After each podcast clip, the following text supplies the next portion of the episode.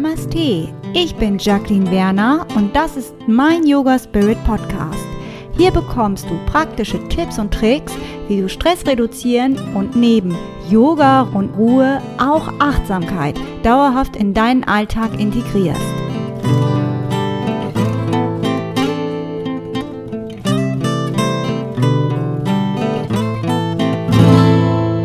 Namaste ich freue mich, dass du wieder mit dabei bist bei meinem Yoga Spirit Podcast. In meiner heutigen Podcast-Folge soll es um Stille gehen und wozu sie gut ist. Wer kennt es nicht? Die Dauerbelastung oder auch die Reizüberflutung und der Stress. Vor allen Dingen Stress im Alltag, der Termindruck, wenn das E-Mail-Fach wieder voll bis oben hin ist, nochmal eben ganz kurz den Zusatztermin wahrnehmen dafür dann vielleicht sogar das Mittagessen auswahlen lassen, dann gleich weiter zum nächsten Termin, die angeblich kurz eingeschobene Besprechung, die dich äh, dann noch einmal im Alltag und deinem Tagesablauf zusätzlich unter Anspannung bringt, weil es mal wieder länger gedauert hat als ursprünglich geplant. Im Büro ist man durch Bildschirme, Handys und Internet ebenfalls unheimlich vielen Reizen und auch Geräuschen ausgesetzt. Wir merken das schon gar nicht mehr, das ist schon ähm, wie automatisiert. Zu Hause wartet dann noch das Familienleben auf ein und häusliche Arbeiten sind noch nicht erledigt. Am Ende des Tages hat man immer noch nicht das geschafft, was man sich vorgenommen hat und die Gedanken kreisen schon wieder um die zukünftigen Planungen und Tage. Du fühlst dich erschöpft aber trotzdem getrieben, kannst nicht abschalten oder kannst in der Nacht kaum ein Auge zumachen. Eine Auszeit für dich? Vielleicht am Wochenende kurz einschieben, wenn die Sachen erledigt sind, die in der Woche liegen geblieben sind. Es wundert also nicht, dass da ein regelrechter Boom sich abzeichnet, dass immer mehr Menschen das Bedürfnis nach Ruhe und Stille haben. Das Motto höher, schneller, weiter spielt in der heutigen Gesellschaft eine große Rolle. Wir sind dauerhaft von Hektik, Leistungsoptimierung oder auch Leistungsgedanken sowie Zeitdruck umgeben. Eine Reizüberflutung durch Handys, soziale Medien, TV oder auch äh, Lärm in der Außenwelt sind an der Tagesordnung. In den Großstädten werden die Leute mit Werbung, zusätzlichem Verkehrs- oder auch Baulärm beschallt. Alle diese Faktoren veranlasst viele Menschen aus dem Alltag ausbrechen zu wollen. Die meisten Menschen erhoffen sich über den Urlaub dann die Batterien wieder aufladen zu können, haben aber allerdings auch hier immer ihr Handy dabei und sind ständig erreichbar. Abschalten, Fehlanzeige. Burnout oder emotionale Erschöpfung sind Krankheitsbilder, die in unserer Gesellschaft zunehmen und oft von Angststörungen begleitet sind. Sie sind in Deutschland sogar die häufigste psychische Erkrankung und 15,4 Prozent der Erwachsenen leiden unter Angstzuständen. Es ist also kein Wunder, dass sich viele nach Stille und Ruhe sehen. Es entwickelt sich ein regelrechter Boom im Bereich Mindfulness, hast du vielleicht schon ein paar Mal gehört, Achtsamkeit, Ruhe und Stille. Mittlerweile gibt es da ja auch ganz viele Apps, die für Abhilfe sorgen sollen. Es gibt auch andere Angebote wie Waldbaden oder einen Aufenthalt im Kloster zu buchen. Das nutzen immer mehr Menschen und wollen dann da einige Tage abschalten, aber auch nur, um danach wieder leistungsfähiger zu sein. Ähm, als würde der Ort äh, oder die anleitende Person die einfach wirklich reparieren können. Ähm, dieser Effekt tritt dann häufig nicht so ein, weil es halt doch nicht ganz so einfach ist. Kommen wir also einfach mal zu dem Begriff Stille selbst. Was ist Stille überhaupt? Der Begriff Stille bezeichnet die Abwesenheit von Geräuschen jeder Art, klar, also Lautlosigkeit. Wie schon gesagt, im Kloster praktizieren Mönche Stille, aber man findet den bewussten Einsatz von Stille auch in anderen Bereichen. In China zum Beispiel wird Stille während der Teezeremonie praktiziert. Dadurch, dass niemand spricht, kann dort keiner dominieren und auf diese Weise kann jeder zu sich selbst finden. Das ist also etwas, was sehr angesehen wird in China und auch sehr geschätzt wird. Der amerikanische Musiker und Künstler John Cage hat sich einen Namen gemacht, indem er Musik mit zum Beispiel Gießkannen oder Rohren gemacht hat. Er hatte auch einen Flügel zur Verfügung.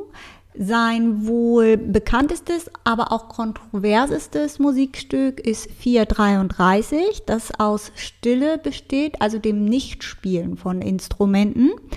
Trotzdem treten Geräusche auf, durch zum Beispiel, wenn das Publikum ungeduldig ist, aber genauso wie wenn es geduldig ist. John Cage hatte sich in den 50er und 60er Jahren ganz intensiv mit Stille auseinandergesetzt. Er hatte den stillsten Raum auf der Welt, der sich in den USA befindet, aufgesucht. Das ist ein vollkommen schalldichter Raum gewesen, in dem er dennoch einen sehr hohen und einen tiefen Ton hören konnte. Erst hat er gedacht, der Raum ist kaputt, bis man ihm dann erklärte, dass der hohe Ton von seinem Nervensystem ausginge und der tiefe Ton sein Blutrauschen in seinem Ohr sei. Da wurde ihm dann deutlich, dass Stille nur ein abstrakter Begriff ist. Alles gehört zusammen, ist miteinander verbunden und zeigt die Ganzheit der Lebewesen. Stille besteht aus Geräuschen und existiert also nicht wirklich. Die Ganzheit der Lebewesen wird zum Beispiel auch deutlich, du hörst deinen Atem oder nimmst deine Atmung auch wahr. Die absolute Stille hm, gibt es so also nicht, sie gibt es aber in anderen Formen und da stellt sich die Frage, warum ist Stille überhaupt wichtig für uns? Sie ist enorm wichtig für uns, denn das Leben in der Natur steckt noch immer in unseren Genen. Also man schätzt, dass es so circa 10.000 bis 30.000 Jahre dauert, bis sich das überhaupt verändern kann, dass äh, wir Menschen das Leben in den Großstädten mit großem Lärm als natürlich empfinden. Wenn wir also glauben, dass das dass wir das gewöhnt sind oder dass wir das einfach gut verarbeiten können, ist das schon eher ein Irrglaube. Man stumpft zwar ab, aber man hat sich nicht wirklich daran gewöhnt in dem Sinne oder es verinnerlicht.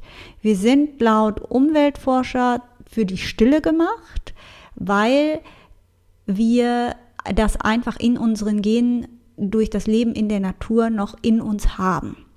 Verlieren wir den Kontakt zu unseren Sinnen und die Fähigkeit des sogenannten Deep Listening, also die Fähigkeit des Hinhörens, so verlieren wir auch unseren Ursprung zu uns selbst. Doch woran kann man das überhaupt festmachen? Es gibt Studien von Dr. Miyazaki, die nachweisen, dass der Wald eine präventive Medizin ist. Er konnte mit Hilfe von 700 Stadtbewohnern nachweisen, dass der Kontakt mit dem Wald nicht nur die Immunabwehr stärkt, sondern auch Stresssymptome reduziert. Bis zu 56 Prozent stieg die antitumorale Aktivität und eine Stressreduktion konnte somit eindeutig nachgewiesen werden. Das lässt also gar keinen Zweifel. Es ist klar, dass Wald und auch Waldbaden sich positiv auf uns und unseren Körper auswirken kann. Und es steht auch außer Frage, dass dann Geräusche uns natürlich auch stark beeinflussen können. Es gibt Geräusche, die beeinflussen nicht nur unsere Gehirnwellen, unsere Herzfrequenz, Atmung, sondern auch die Hormonausschüttung. Also wenn man da zum Beispiel jetzt ganz äh, laut klatscht oder sich dabei erschrickt, dann wird auch Cortisol freigesetzt im Körper. Und das beeinflusst natürlich auch wiederum die körperlichen Funktionen. Also auch alle körperlichen Funktionen werden von Geräuschen beeinflusst. Geräusche beeinflussen dadurch auch unsere Emotionen, kennt bestimmt jeder. Ein Lied, das an etwas erinnert, traurig macht, glücklich macht. Wenn man die richtige Auswahl der Musik oder vielleicht auch Vogelgesang nutzt, wirken sich die auch positiv aus. Im Bereich der Kognition weiß man, dass man zum Beispiel nicht zwei Leute gleichzeitig hören kann, weil das Aufnehmen von Geräuschen sehr begrenzt ist.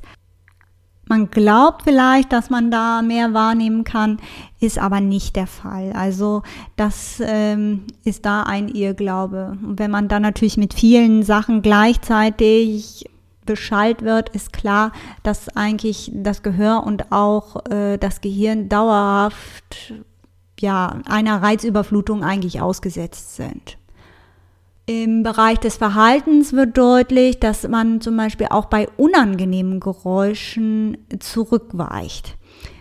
Die U-Bahn in London nutzt beispielsweise klassische Musik, weil auf diese Weise man festgestellt hat, dass der Vandalismus reduziert werden konnte. Es gibt auch andere Beispiele, also BMW ist da der Autohersteller, der zurzeit mit einer der einzigen ist, der so eine schalldichte Fahrkabine designt hat.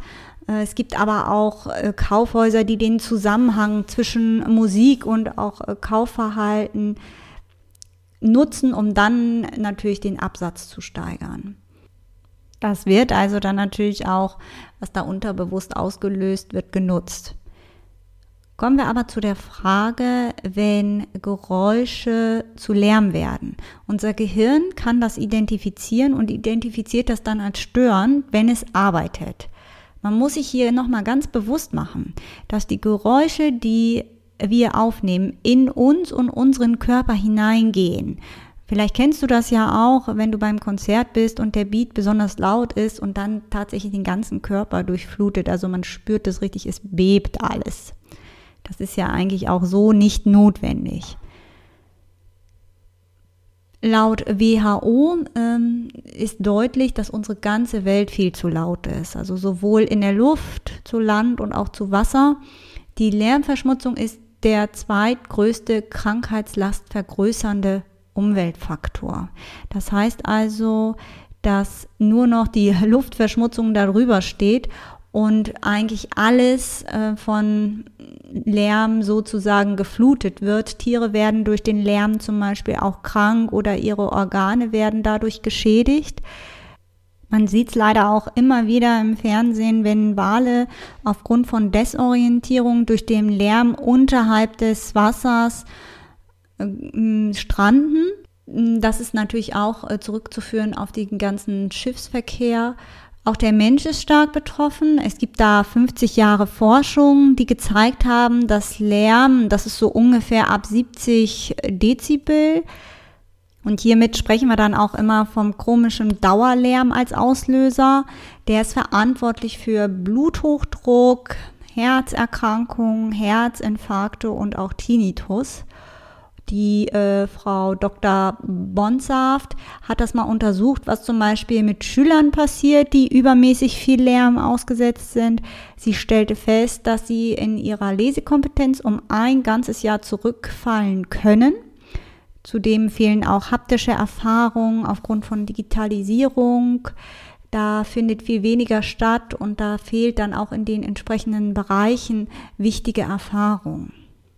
Diese ständige Reizüberflutung, der wir ausgesetzt sind, hindert uns oft auch daran, unsere Gedanken zu reflektieren. Wir haben einfach keinen Raum mehr dafür, weil wir uns auch mit Lärm, Geräuschen ablenken wollen. Online-Kommunikation ist da eher oberflächlich und ähm, das einfache Leben lässt dann den modernen Menschen auch nicht selten unbeeindruckt. Sobald man da irgendwie ins Nachdenken kommen könnte, was weiß ich, beim Warten einer Bushaltestelle oder so wird ja oft dann auch das Handy gezückt und sich mit anderen Sachen abgelenkt. In den USA, in den Krankenhäusern hat man sogar festgestellt, dass die Lärmbelastung so circa bei 80 Dezibel oder mehr sogar liegt. Und das hat natürlich auch zur Folge, dass im Zusammenhang mit vielen Faktoren, also einmal den Zeitdruck, dann das schnelle Reagieren in gerade auch Notaufnahmen, wo es wirklich, kann man ja nicht anders sagen, um Leben und Tod manchmal geht, häufig Fehler passieren, weil zu diesen Faktoren auch noch der Lärm kommt. Das äh, hat darauf Einfluss, dass wir dann oder die Ärzte weniger konzentriert sind. Und das gilt natürlich nicht nur für Ärzte, deswegen habe ich auch gerade wir gesagt, sondern natürlich auch für uns. Das heißt, wenn in den Schulen ständig Lärm ist oder halt auch im eigenen Alltag, dann fehlt es uns an Konzentration und das ist natürlich auch äh, eine gesundheitliche Belastung. Zur aktuellen Zeit ist es so, dass wir nicht darum zukommen werden, eine geräuschärmere und ausgeglichenere Welt zu gestalten. Die Menschen nehmen Stille oft als unheimlich wahr. Lärm wird da, wie gesagt, als Ablenkung genutzt. Stille hilft uns aber über Bewusstheit und Wahrheit im Klaren zu sein. Stille konfrontiert uns ja auch mit uns selbst und der Realität, die nicht nur durch einen Insta-Filter dann gezogen und aufgehübscht ist. Viele Menschen empfinden eine Leere, die sie füllen wollen, was sie unentwegt dann auch suchen lässt. In der heutigen Zeit ist es wichtiger denn je, sich der Umgebung anzupassen als andersherum. Wir müssen wieder lernen, dass Stille etwas Natürliches ist, lernen, mit der Natur zu leben und die Stille als eine Kraftquelle zu nutzen. Ich hoffe, du konntest viele interessante Informationen in diesem Podcast mitnehmen für dich. Ich möchte den Podcast gerne mit einem Zitat von Eckhart Tolle schließen. Und das lautet, Stille ist deine wahre Natur. Was ist Stille? Der innere Raum von Bewusstsein, in dem diese Worte wahrgenommen und zu Gedanken werden. Ohne dieses Bewusstsein würde es keine Wahrnehmung, keine Gedanken, keine Welt geben. Du bist dieses Bewusstsein in Gestalt deiner Person. Ich hoffe, dass du das nächste Mal wieder mit dabei bist. Du findest meine Podcast-Folgen auf allen Podcast-Plattformen, Spotify, iTunes. Bis dahin, deine Jackie.